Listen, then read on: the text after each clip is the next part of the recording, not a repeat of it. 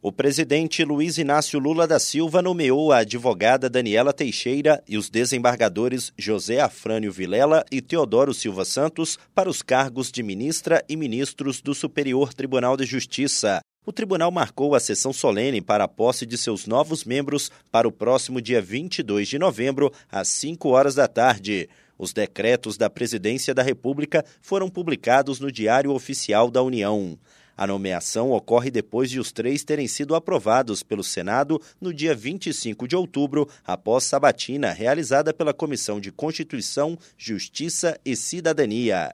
Daniela Teixeira integrou a lista tríplice formada pelo Pleno do STJ em 23 de agosto, a partir de uma lista com seis nomes apresentadas pela Ordem dos Advogados do Brasil. A vaga decorre da aposentadoria do ministro Félix Fischer, que ocorreu em 2022.